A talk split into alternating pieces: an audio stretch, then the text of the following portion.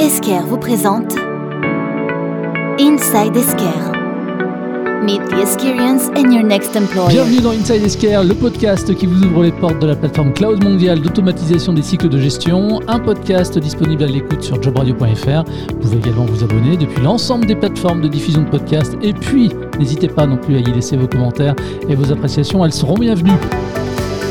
Au gré des différents épisodes et des parcours professionnels des collaborateurs que nous avons déjà pu recevoir, une constante s'impose chez Esker, c'est la possibilité d'évoluer. Une carrière chez Esker ne se limite pas à son métier initial, c'est une promesse du groupe en tout cas. La mobilité interne, c'est également le sujet de ce nouvel épisode. À mes côtés, trois nouveaux collaborateurs qui vont se présenter l'un après l'autre. Ils nous diront quel poste ils occupent actuellement et on débute avec Delphine. Bonjour, je suis Delphine. Euh, J'occupe actuellement le poste de responsable du service support des clients en France.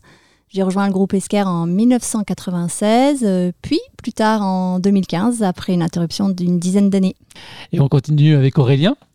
Donc euh, bonjour à tous, je suis Aurélien, euh, je suis chef de produit, product manager selon la terminologie anglaise. Alors je suis chez Esker depuis 2004, donc ça commence à remonter aussi.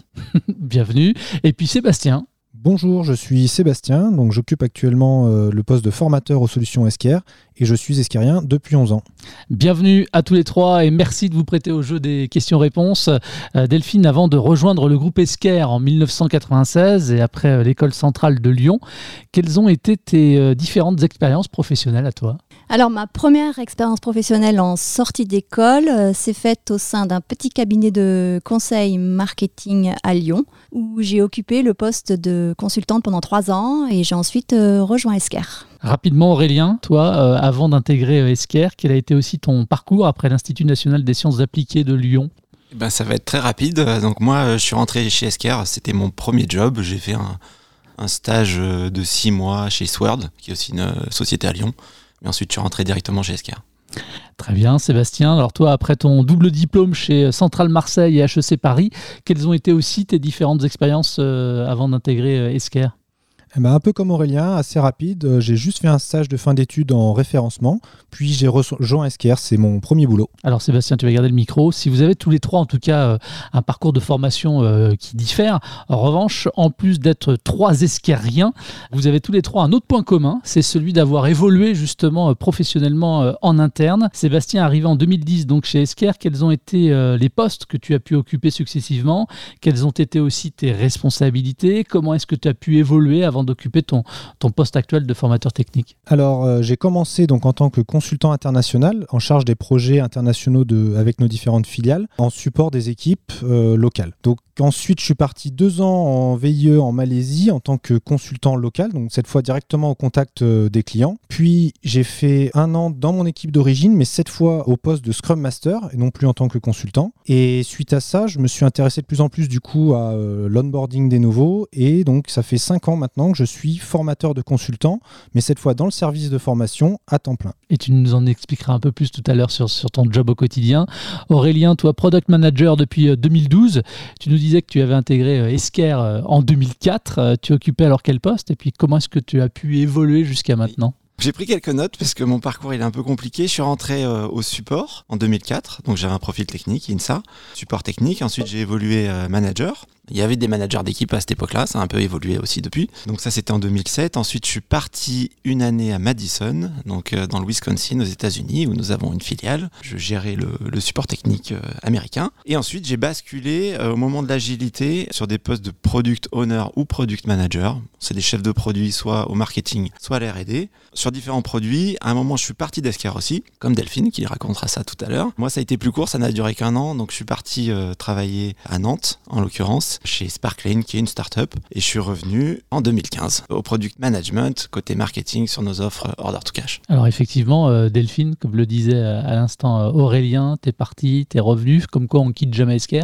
On a toujours un pied chez Esker. C'est toi qui totalise en tout cas le, le plus d'ancienneté dans l'entreprise. Tu as rejoint le groupe en 96.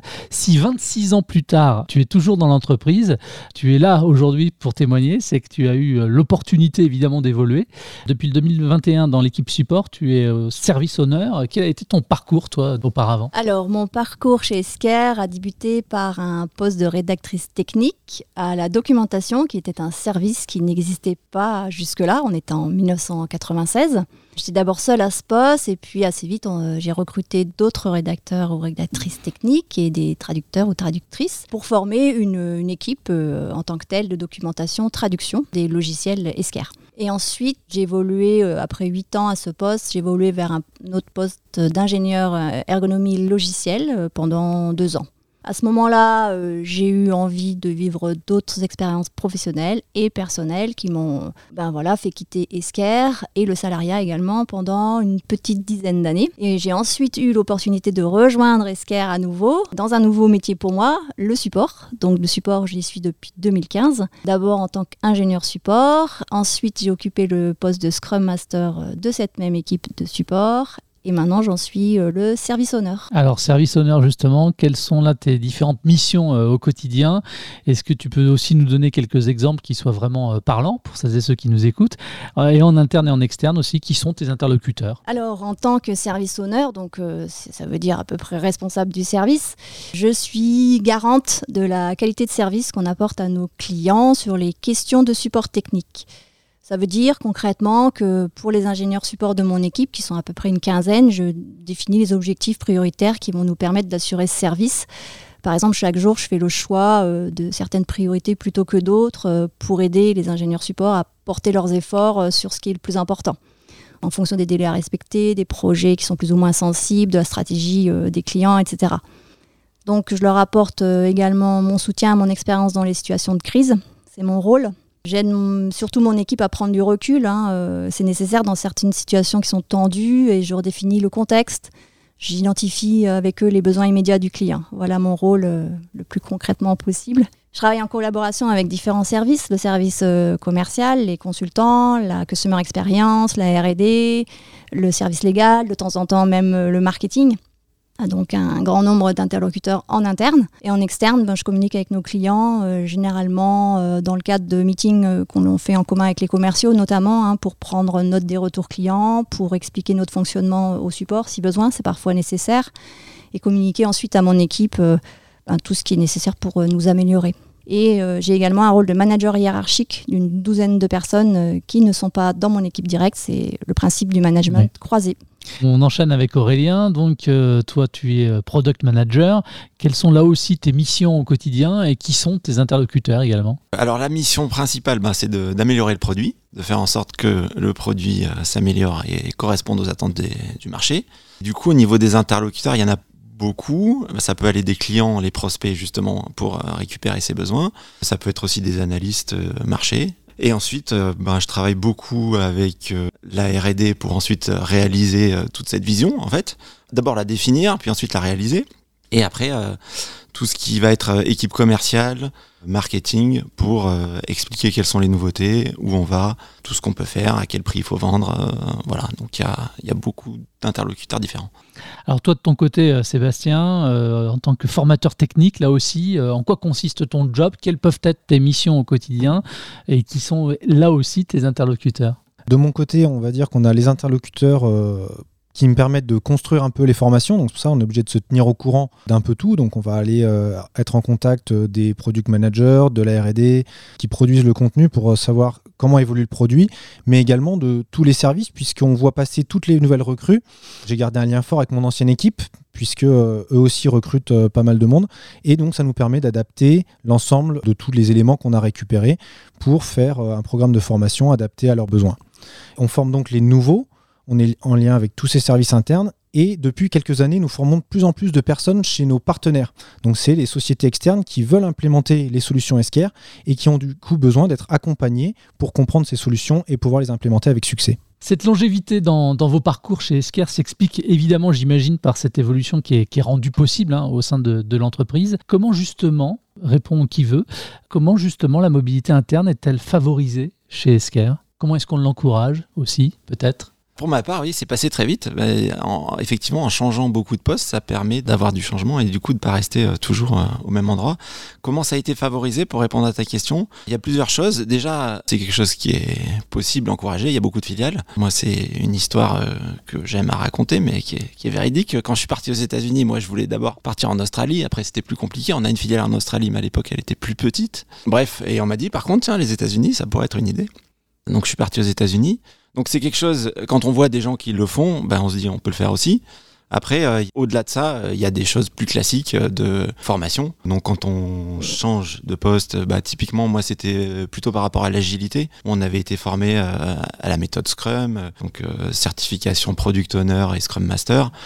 Ça, ça a été extrêmement utile pour basculer du côté product management. Et il y a aussi les vies que moi j'aime bien. Alors c'est pas forcément à vocation de changer de poste, mais ça permet de découvrir un autre poste. Je l'ai fait il y a pas si longtemps avec l'équipe avant vente France pour comprendre un peu mieux leurs problématiques. Et euh, des fois, à la sortie d'un vie ma vie, donc ça dure une semaine ou deux, il y a des gens qui disent bah tiens finalement je vais changer de poste. Ça arrive. euh, je sais pas quelles sont les stats, mais une fois sur euh, trois, je dirais. Je sais pas s'il y a quelqu'un qui veut rebondir sur ce que vient de dire Aurélien. Il a parlé à un moment du, mot compétence. Justement, pour pouvoir évoluer euh, sur un poste en particulier, euh, il faut avoir les compétences pour.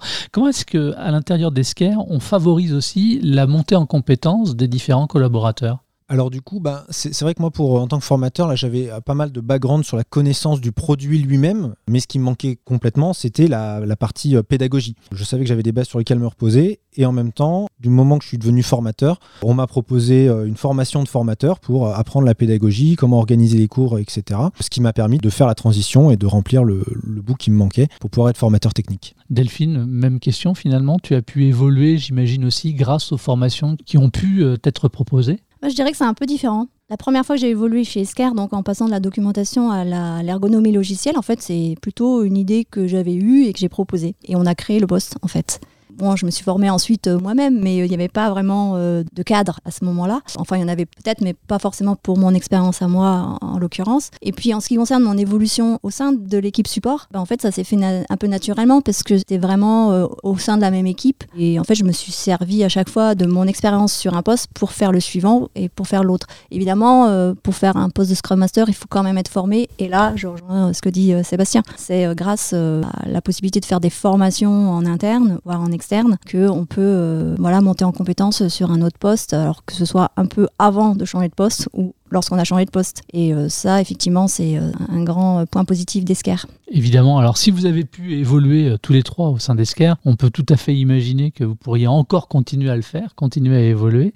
Quelles sont aujourd'hui justement pour vous vos perspectives d'évolution de carrière, Delphine, puisque tu as le micro? Bah, pour moi, rien n'est fermé en fait. Rien n'est tracé non plus. Donc les opportunités ben, qui n'existent pas aujourd'hui, elles peuvent apparaître demain euh, et ça ouvre tout de suite un horizon qu'on n'aurait même pas forcément imaginé. En tout cas, c'est ma perception des choses. Donc j'ai pas d'exemple précis ni d'idée, euh, mais euh, je sais que c'est possible. Aurélien, justement, est-ce que toi tu arrives à te, te projeter, à imaginer comment pourrait évoluer ta carrière? Ouais, je vais faire une réponse assez similaire à celle de Delphine parce que c'était euh, souvent une question qu'on me posait, euh, notamment euh, en entretien, là, quand on rentre, comment tu t'imagines dans 5 ans Et en fait, Ouais. j'avais jamais quoi dire. Comment est-ce que tu t'imagines dans 5 ans? Et ben, je, je sais, justement, je, je, je sais pas trop comment je m'imagine. En fait, il se passe des choses. des fois, il y a des choses qui nous percutent où on se dit ah bah tiens, ça, ça a l'air extrêmement intéressant. Aujourd'hui, je travaille au marketing. Quand je suis rentré chez Esker, euh, en sortant de l'INSA avec un background technique, c'était pas ce que j'imaginais. hein. Et pourtant, je suis content là où je suis. Donc, euh, donc je sais pas trop. Pour euh, reboucler avec ce que je viens de dire euh, sur le vie ma vie au sein du pré-sales, donc de l'avant-vente, ça c'est un sujet qui m'intéresse fortement.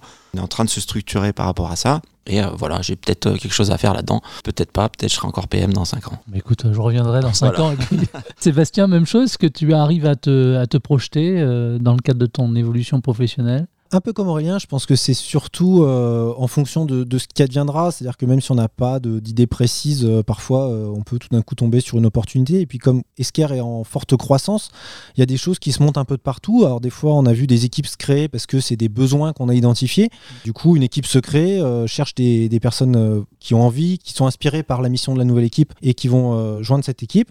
Après on a aussi la création d'équipes qui, comme le training par exemple, on a une équipe qui s'est formée aux États-Unis probablement demain peut-être en Asie, des choses comme ça. Donc pourquoi pas euh, repartir à l'étranger au sein d'une même équipe ou euh, sur des autres choses plus spécialisées. En France par exemple, euh, peut-être une équipe formation dédiée aux partenaires ou Voilà, je pense que le champ des possibles est assez large. En dehors de, de cette possibilité d'évolution en interne, qu'est-ce qui peut aussi expliquer, euh, selon vous, dans votre parcours, cette longévité chez Esker? Sébastien, puisque tu avais le micro. Moi, je crois que c'est surtout euh, au cours de tous mes postes l'autonomie, la liberté d'essayer, et puis euh, justement ce droit d'évoluer. On, on a des choses, on a, on a des process, il y a tout qui bouge. On peut essayer, on est toujours bien vu, on est accompagné et partager avec les gens qui sont souvent motivés, et ça change les choses. C'est ça qui me motive. Aurélien, en dehors de cette mobilité qui est juste énorme déjà, qu'est-ce qui te retient finalement chez Esker? Ce qui me retient, euh, il y a pas mal de choses. Il y a les gens, les produits. Enfin, d'abord les gens, hein, on va commencer par ça, puisque on fait de la technologie, mais, mais c'est d'abord les, les personnes. Donc il y a plein de gens que je connais depuis très longtemps, avec qui je m'entends très bien. Euh, Après, il y a aussi le fait que la société, elle fonctionne bien. Euh, Elle a beaucoup évolué entre le moment où je suis rentré et maintenant. On a plus de, succès aussi, ce qui m'a permis de rester, parce qu'à un moment, je me posais la question, euh, peut-être que ça va moins bien se passer, et c'est pas du tout le cas. Voilà, je sais pas si ça répond vraiment à la question, mais En tout cas, c'est ta réponse. Delphine, en dehors de cette mobilité qui vous est proposée, comment est-ce que toi tu expliques cette longévité au sein d'Esker? Je crois que moi, je me suis toujours sentie euh, à l'aise chez Esker. Je crois que c'est euh, peut-être le système managérial qui laisse beaucoup d'autonomie dans la construction de notre travail. Et ça y est, pour euh, quelque chose, très certainement. Il y a l'humain. Effectivement, je rejoins Aurélien. C'est toujours un plaisir de venir travailler dans, dans cette euh, atmosphère. Alors certes, j'ai quitté l'entreprise, mais c'est pas parce que j'y étais pas bien, c'est pour d'autres raisons en Mm. fait. C'est c'est important aussi de vivre d'autres expériences euh, ailleurs pour aller s'enrichir. Et euh, finalement, revenir euh, chez Esker, c'était un peu comme quand on revient chez soi après un long voyage. Voilà, un peu plus riche. Je, veux bien rebondir là-dessus parce qu'en fait j'ai eu un peu la, la même expérience. Après moi c'était qu'une année, mais alors c'était pas forcément aussi, c'était poursuivre quelqu'un euh, ailleurs à Nantes. Et donc je suis parti euh, en même temps en me disant bah ce sera l'occasion de voir euh, autre chose. Ça fait déjà 10 ans que je suis chez Esker.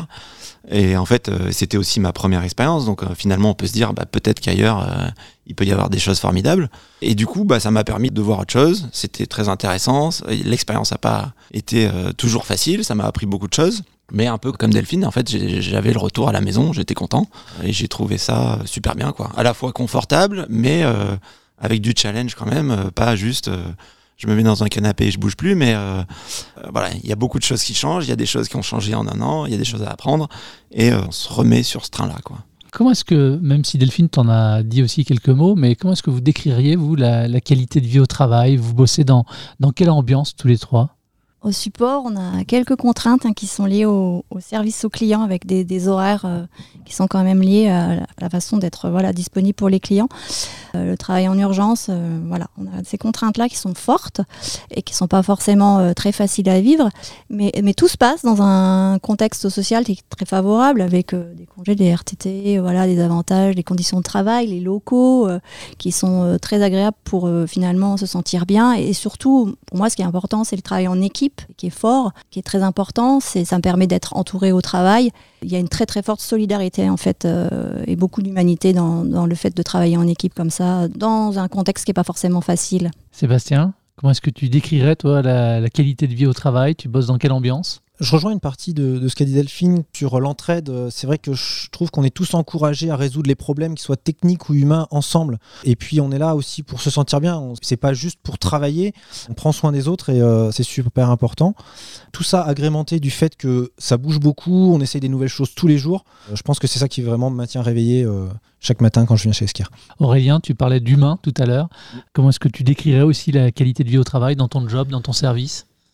Donc la qualité de vie au travail, bah, c'est arriver à travailler tous ensemble. Alors on dit aussi euh, tout se passe bien, c'est pas toujours vrai. Des fois il y a des choses qui se passent moins bien. Mais ce qui est important, c'est qu'on arrive à en parler. Et ça, je trouve, euh, c'est quelque chose euh, qui est vraiment super chez Esker. Il y a des vraies volontés de, de bienveillance, de travailler ensemble, d'essayer de se comprendre, d'avoir de la communication non violente. Parce qu'il y a des tensions des fois. Il y a des gens qui sont différents, il y a des...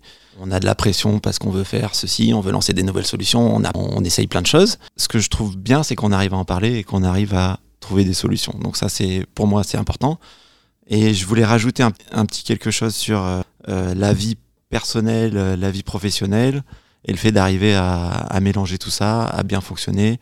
C'est quelque chose qui se passe bien, je pense, chez Esker. C'est pour ça qu'on est là depuis longtemps. Et que voilà, on n'est pas non plus pressurisé à travailler 24-7 et ensuite à exploser en plein vol. Quoi. On pourrait se contenter de tout ce que vous venez de dire. Mais aux personnes qui nous écoutent actuellement, qu'est-ce que vous auriez envie de leur dire finalement? Quel est l'intérêt pour elles à venir postuler, à venir bosser et à rejoindre vos équipes chez Esker Sébastien moi, ce qui me vient à l'esprit, bah, c'est envie de challenge, envie de bouger, envie d'essayer et en même temps envie de prendre soin des autres. Euh, moi, je dirais que c'est notamment grâce au fonctionnement agile qu'on a en place et qui est assez fort chez Esker, où on a finalement la possibilité de concevoir notre fonctionnement en toute autonomie ou presque, et c'est vraiment un, un, plus parce que c'est de la liberté. Comme l'initiative est encouragée, ça va avec, en fait, ça permet de, de procéder quand on veut, quand c'est nécessaire, aux changements qui nous importent à notre niveau, et ça nous permet de mieux travailler.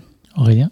Ouais, moi je dirais le challenge, euh, voir beaucoup de choses, apprendre plein de choses. C'est vrai qu'on est sur euh, beaucoup de solutions, on est dans le cloud, euh, on fait de l'order to cash et du procure to pay, on, est sur plein de choses. Et après, effectivement, cette flexibilité au travail, en fait, les postes sont définis, mais avec une certaine latitude et on peut en faire un peu ce qu'on veut en fonction de là où on va être bon, de là où on a envie d'aller. Et du coup, voilà, cette latitude de pouvoir faire un peu ce qu'on veut. Merci à tous les trois d'avoir euh, gentiment répondu à mes questions. Si vous souhaitez vous renseigner et postuler aux offres euh, disponibles au recrutement chez Esker, rendez-vous sur le site internet esker.fr slash carrière au pluriel. C'est la fin de cet épisode. Merci de votre attention. Un programme auquel vous pouvez vous abonner depuis l'ensemble des plateformes de diffusion de podcasts. Merci de votre fidélité et à très vite. Esker vous a présenté Inside Esker. Un programme disponible à l'abonnement sur l'ensemble des plateformes de diffusion de podcasts.